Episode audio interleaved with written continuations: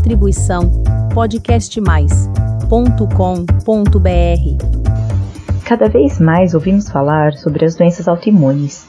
Inclusive, a doença celíaca que comentamos no podcast 97 é um exemplo de doença autoimune. Mas você sabe o que significa isso? Como esse tipo de doença acontece? Não? Então, seja muito bem-vindo ao Biologar. Aqui tratamos de diversos assuntos da biologia de uma forma simples e fácil. Com a pandemia do Covid e as diferentes gripes, muito se falou para manter o sistema imunológico forte e preparado para ser uma boa resistência contra o vírus. Mas vamos detalhar um pouco sobre o que é o sistema imunológico?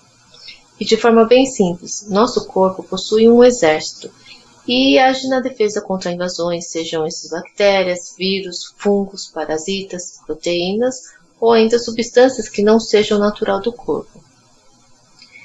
Esse sistema de defesa é chamado de sistema imunológico.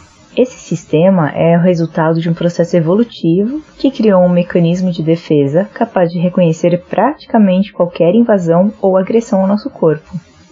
A complexidade do sistema está exatamente em conseguir distinguir entre o que é danoso ao organismo, como vírus e bactérias que comentamos, o que faz parte do nosso próprio corpo, como células, tecidos e órgãos, e o que não é naturalmente nosso, mas não causa danos, como os alimentos que entram no corpo pela boca.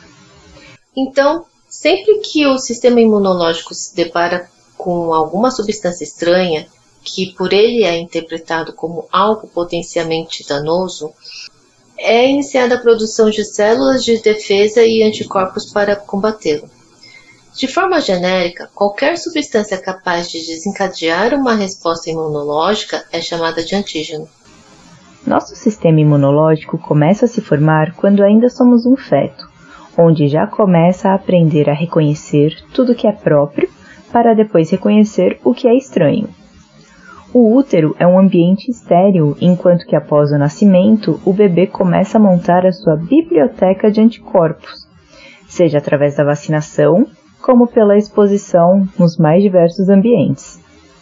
Crianças que começam a ir para a escola é, passam por um período de adaptação do sistema imunológico, ou seja, pegam uma doença atrás das outras, e muitas vezes os pais acabam pegando também. Você já deve ter ouvido de amigos, parentes ou até mesmo seu filho quando começou a ir para a escola, você pode ter notado essa ocorrência. Como foi muito comentado durante a pandemia, a lógica por trás das vacinas é expor o paciente a um antígeno, vírus, bactérias, morto ou fraco, de forma a estimular o sistema imunológico a criar anticorpos contra esses organismos. Assim, quando o vírus ou a bactéria de verdade entrar em contato com o nosso corpo, já teremos pronto um arsenal imunológico para combatê-lo mais rapidamente. E por que precisamos falar tudo isso? Porque a doença autoimune é quando o sistema imunológico perde essa capacidade de reconhecer as células do próprio organismo e as enxerga como algo estranho, passando a atacá-las. Um exemplo é a diabetes do tipo 1, onde se inicia a produção de anticorpo para atacar as células do pâncreas que produzem a insulina. Com isso, não há controle da glicemia, que é a quantidade de açúcar no sangue da pessoa, levando à doença da diabetes. Claro que é um exemplo explicando de forma bem superficial, usado para mostrar o que é o significado de autoimune.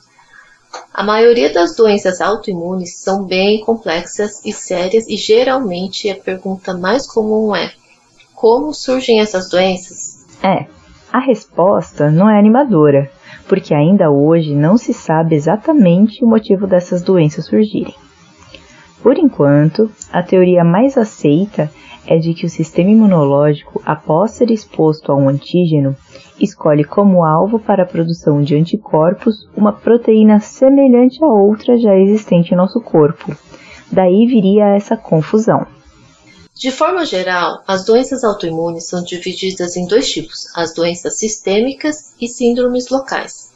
As doenças sistêmicas são aquelas que atingem vários órgãos diferentes ou até mesmo todo o organismo do paciente é afetado de alguma forma, como a doença celíaca que comentamos no podcast 97. onde o paciente, ao ingerir alimentos que contêm glúten, como bolos e pães, sofrem com uma resposta exagerada do seu sistema imunológico, causando inflamação no sistema digestivo e outros sintomas, como a perda de peso e até a osteoporose e a anemia. Já a síndrome local, como o nome diz, são doenças que afetam um ponto ou órgão específico. Um exemplo é a tireoidite de Hashimoto, que faz com que a tireoide do paciente seja atacada continuamente. E se você perguntar qual o motivo dessas doenças se desenvolverem? Bem, ainda não há uma resposta, nem os sintomas são específicos para a doença autoimune, pois alguns deles são cansaço, febre baixa, desânimo, emagrecimento e mal-estar. Cada doença autoimune apresenta um tipo de quadro clínico, por isso, não vamos ficar falando dos inúmeros sintomas possíveis ou você pode se autodiagnosticar, ficar assustado e ir ao médico. No entanto, nossa recomendação é a mesma. No caso de qualquer sintoma persistente, buscar ajuda médica especializada para fazer a investigação e seguir o tratamento correto. Sobre o tratamento, vale comentar que, na maioria das vezes, serão utilizados medicamentos que inibirão o sistema imunológico, isto é, evitar que os seus anticorpos ataquem seu corpo, e para isso se usa os chamados imunossupressores. O lado ruim do uso dos imunossupressores é que eles ainda não são tão específicos, ou seja, não é possível parar a atividade de um anticorpo apenas, mas do sistema imunológico como um todo. E isso faz com que o paciente fique mais sensível a vírus e bactérias, e por isso as pessoas imunodeprimidas pertencem à lista de prioridade em outros tratamentos, até a vacinação. Claro que o uso de imunossupressor é um exemplo, porque atualmente existem mais de 100 doenças autoimunes descritas, mas para cada uma é indicado um tratamento específico. Por isso, novamente, caso você sinta algum sintoma recorrente, agende consulta com o médico, faça os exames e siga direitinho o tratamento recomendado, tá bom? Você já sabia o que era doença autoimune? Conte para nós através da plataforma do Podcast Mais e nos siga no perfil biologaroficial no Instagram. E não se esqueça que para uma boa saúde é recomendado uma dieta saudável e balanceada além da prática de exercícios físicos regularmente. Até a próxima!